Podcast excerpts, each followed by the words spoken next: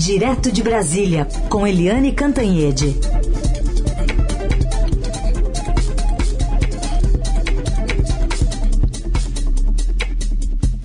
Oi, Eliane, bom dia. Bom dia, Heisen, Carolina, ouvintes. Oi, Eliane, bom dia. Bom, no pior momento da pandemia, o presidente Bolsonaro se reúne com chefes de poderes, ministros, governadores para discutir as medidas de combate à pandemia. Queria saber de você se após o tom que ele mostrou um pouquinho mais moderado no discurso de ontem, né, no pronunciamento que fez em rede de, de rádio e TV, se, enfim, deve surtir algum efeito, apesar de você já ter dito para a gente que não está muito crente numa mudança de, de tom verdadeira mesmo por parte do presidente. Pois é, Carolina, ontem a gente chegou a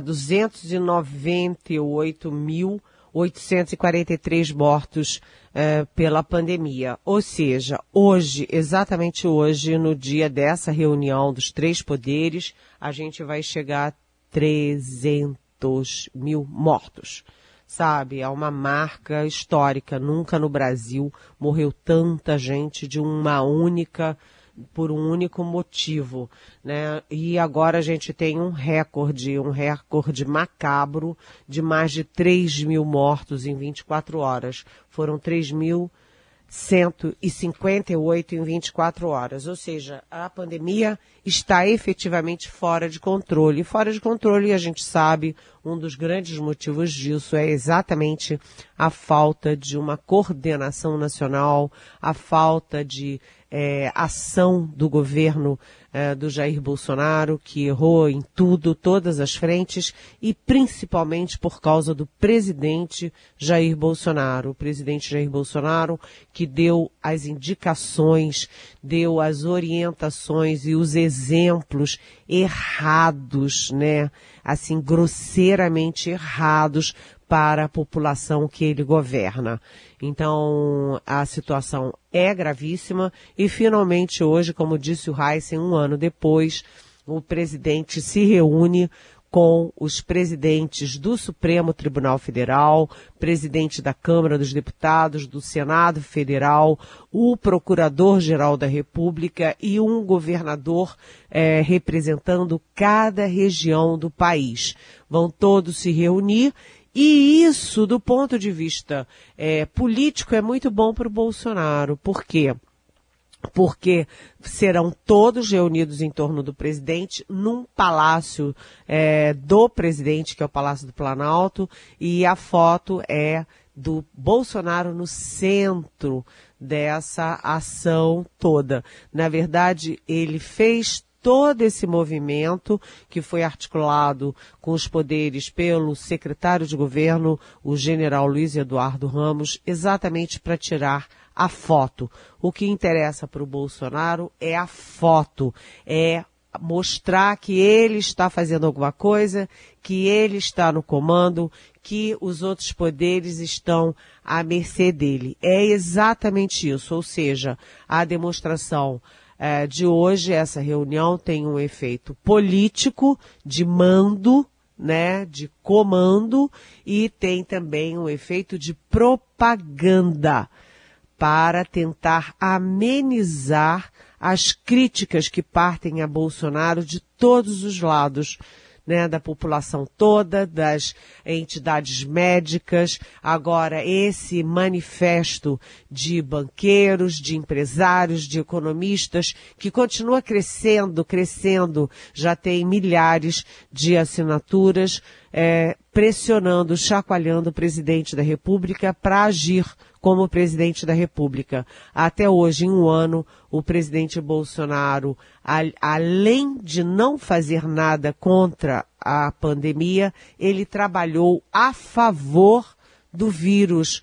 Então, ele não ajudou e atrapalhou muito. E agora ele está com uma estratégia de mudar a postura dele, mudar o tom dele e mostrar para a população uma inverdade, a de que ele comanda as ações contra o vírus no Brasil. O, isso não é verdade, a história registra que não é verdade. Agora, nessa mudança de estratégia, Eliane, que você está dizendo, ontem teve lá o pronunciamento em rede nacional de rádio e televisão. Você diria que o presidente está dando o braço a torcer ou para vacina para valer dessa vez?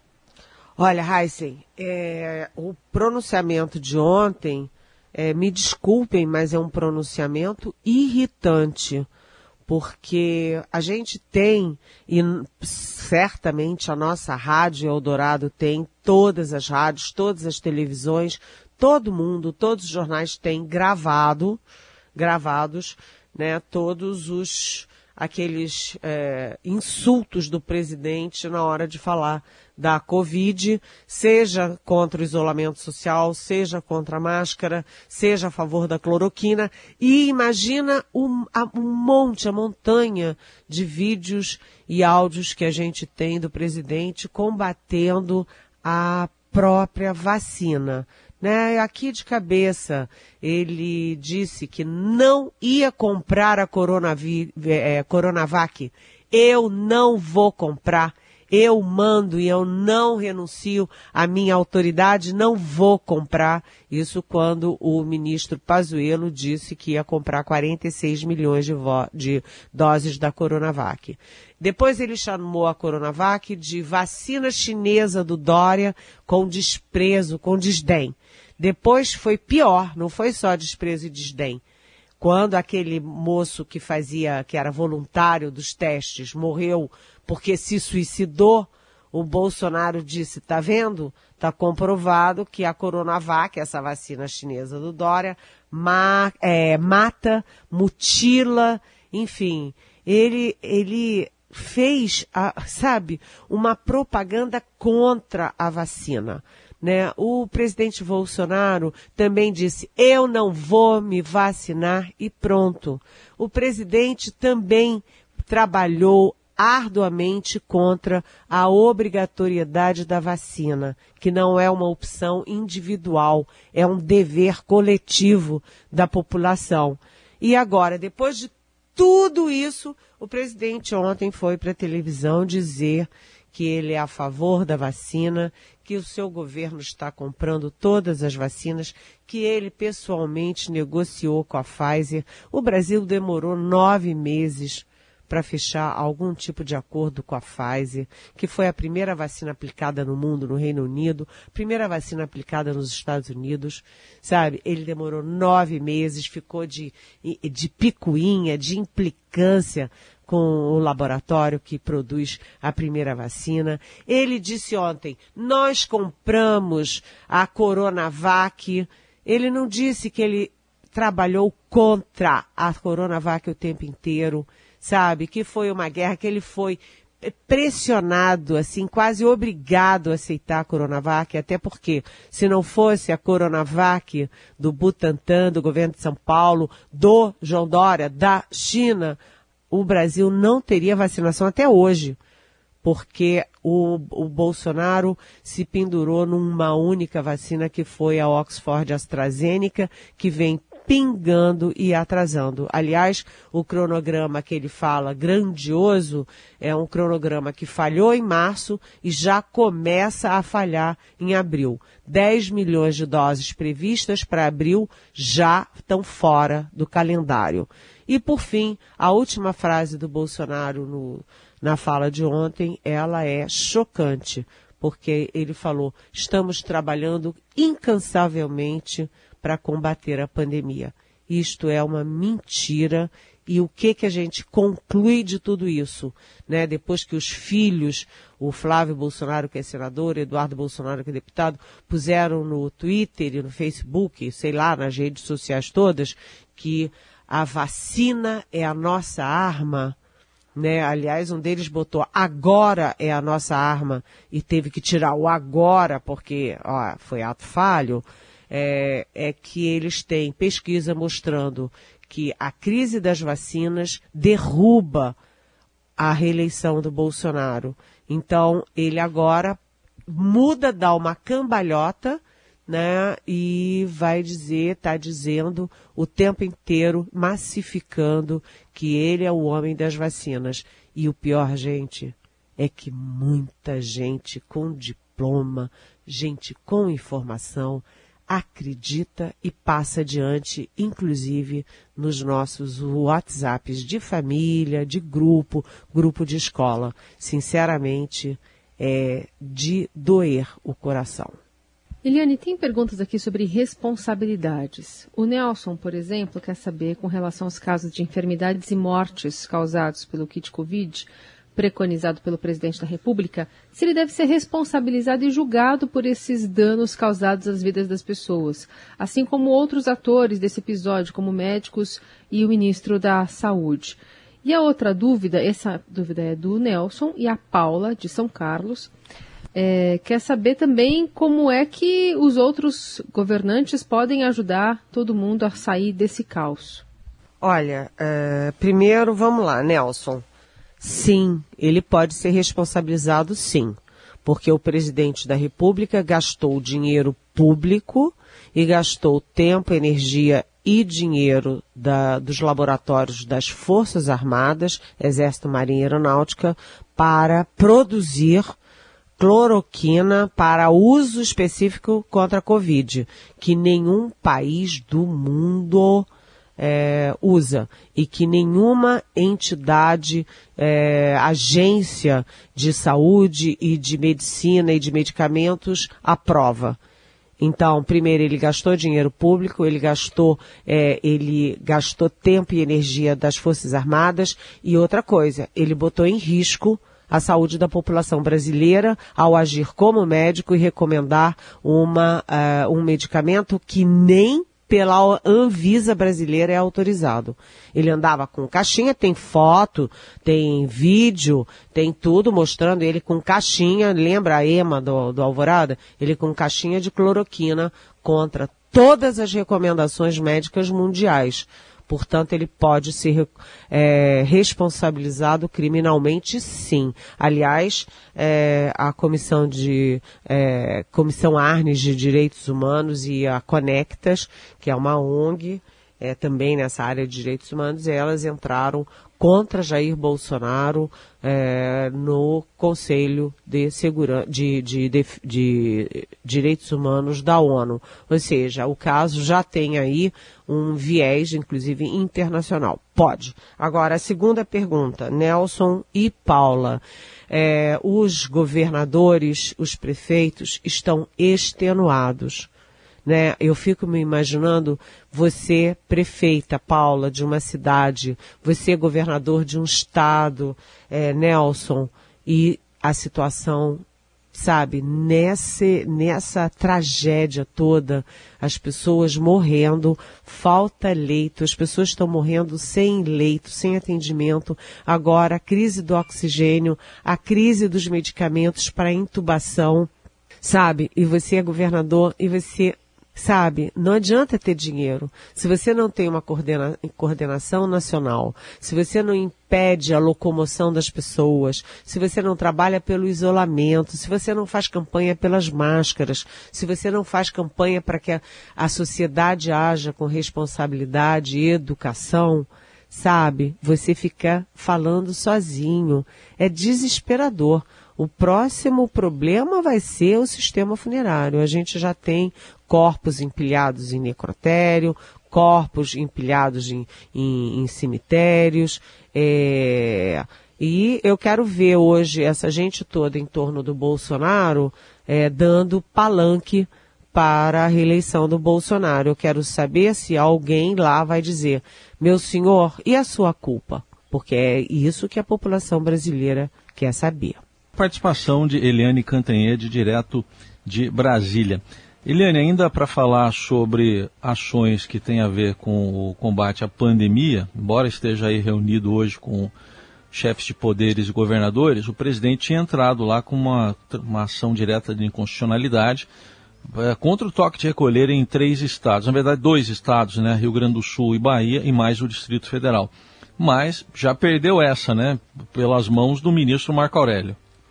É, exatamente. Ontem o ministro Marco Aurélio, do Supremo Tribunal Federal, ele rejeitou a ação eh, do presidente Jair Bolsonaro contra os decretos dos governos do Distrito Federal, da Bahia e do Rio Grande do Sul, aqueles decretos né, que criaram o toque de recolher eh, de, desde a noite até de manhã para tentar eh, conter a circulação de pessoas e, portanto, a circulação do vírus, desse vírus assassino. E o presidente diz que isso não é democrático, sei lá, que é uma medida autoritária, a noção dele de autoritarismo é uma noção um tanto confusa, e o Marco Aurélio apontou, aspas, erro grosseiro, fecha aspas, na ação, é, pelo fato, inclusive, dela ter sido apresentada pelo próprio presidente da República, foi ele que assinou, e não pela AGU, que é a Advocacia Geral da União. Então, ficaram várias dúvidas nessa história. Primeiro, é, as duas principais. Primeiro, por que, que o Bolsonaro entrou com uma ação é, com entre esses três governadores especificamente, se vários estão fazendo toque de recolher? Né? O que, que ele estava fazendo? Que tipo de teste? Bolsonaro testa limites, né? Então ficou no ar o que que ele pretendia. E segundo, ficou uma dúvida também, por que que a AGU não subscreveu essa ação do presidente? Eu tenho a impressão que o advogado-geral da União, que é uma pessoa considerada séria, achou que isso era demais. Todo mundo tem o seu limite e todo mundo sabe dizer não a coisas absurdas. Mas isso é uma suposição, porque ninguém descobriu o que, que está por trás dessa história. Por que, que o presidente entrou com essa ação? Por que, que o AGU se recusou é, ou não participou da ação? Enfim, mas o fato é que o Marco Aurélio fala do erro grosseiro e derruba a ação do presidente da República. Bom, Eliane, a gente ainda traz desdobramentos né, dessa derrota histórica da Lava Jato. O Supremo declarou a suspeição do ex-ministro e ex-juiz Sérgio Moro, anulou a condenação do ex-presidente Lula pelos triplex do Guarujá. E, para além dos efeitos políticos dessa decisão, teve questões ali internas é, interessantes de se observar, não? Foi, foi muito impressionante, né? Foi uma um momento assim de grande tensão no Supremo Tribunal Federal, porque a segunda turma estava empatada em 2 a 2. E o voto que estava faltando é do novo ministro, né, o ministro que foi indicado pelo Bolsonaro, o ministro Cássio Nunes. E havia grandes dúvidas como que o ministro vai votar, porque ele seria o voto de Minerva, né? Se ele fosse para um lado ou para o outro, ele definiria o julgamento. E foi curioso porque o ministro Gilmar Mendes, pouca gente sabe disso, mas o ministro Gilmar Mendes teve um encontro com o presidente Bolsonaro no sábado. Ele foi se encontrar com o presidente Bolsonaro no sábado, não se sabe o que eles conversaram, eu tentei saber pelo ministro, tentei saber pelo Planalto, não, está todo mundo muito fechado, mas ficou todo mundo com uma pulga atrás da orelha. Será que ele foi pedir para o Bolsonaro intervir no voto do Cássio Nunes? Para o Cássio Nunes votar pela suspeição do Moro? Bem, o, o Gilmar Mendes me disse, isso é um absurdo. Eu jamais faria uma coisa dessas e seria um escândalo se eu fizesse. Mas, enfim, o fato é que o Cássio Nunes não votou contra a suspeição. Uh, não votou a favor da suspeição do Moro. Então, ficou, uh, ficaram três votos a favor do Moro e dois votos a favor da contra o Moro, a, a favor da suspeição dele, tornando o Moro suspeito, né, por ter agido parcial, com parcialidade e, portanto, anulando é, por, por consequência a condenação do Lula no caso do triplex do Guarujá. Mas, né, aconteceu algo que muita gente já previa, que já era, não, não foi uma total surpresa. A ministra Carmen Lúcia, em dezembro de 2018, tinha votado contra a parcialidade do Moro. Né? E ontem ela mudou o voto, ela foi para o outro lado, dizendo que depois das conversas é, vazadas pelo The Intercept Brasil, as conversas do Moro com os procuradores, que ficou claro que ele foi parcial. Então, a ministra Carmen Lúcia mudou o voto. Então, eram 3 a 2 com o Cássio Nunes, mas esse virou 3 a 2 contra o Moro, é, a favor do Lula, com a mudança da Carmen Lúcia. E qual é o grande temor de que isso gere um efeito cascata? Além do triplex, o Moro ser também considerado é, parcial e suspeito nas outras ações contra o ex-presidente Lula, e já que é contra o ex-presidente Lula, começar a ser considerado também suspeito e parcial contra todos os demais condenados da Lava Jato. Eu lembro que são mais de 100. Os uhum. é, advogados já estão alvoroçados nessa direção. Isso é de uma gravidade enorme e o Deltan Dallagnol, que era o chefe da coordenador da Lava Jato em Curitiba, já declarou que é, os 5 bilhões, quase 5 bilhões que foram conseguidos de volta da, dessa gente toda condenada e presa, é, não, esses 5 milhões não caíram de árvores. Eles foram efetivamente desviados. Enfim, é, estamos num momento gravíssimo da Lava Jato. Bom, Helene, sobre esse julgamento de ontem ainda, tem dois ouvintes fazendo perguntas parecidas. Uh, o, o Amauri Moraes pergunta se o ministro Gilmar Mendes também não deveria ser considerado suspeito no processo contra Moro, pois ele demonstra um ódio figadal contra o ex-juiz. E a outra pergunta, que é parecida, eu vou pedir para o Nelson colocar o áudio para a gente aí, que é da ouvinte Vânia. Bom dia, aqui é a Vânia Xeres, para Eliane. A palavra de ordem sobre o, o julgamento do Sérgio Moro e a Lava Jato é parcialidade. E nós brasileiros vimos durante todo o decurso do processo que vários ministros do Supremo sempre foram muito parciais.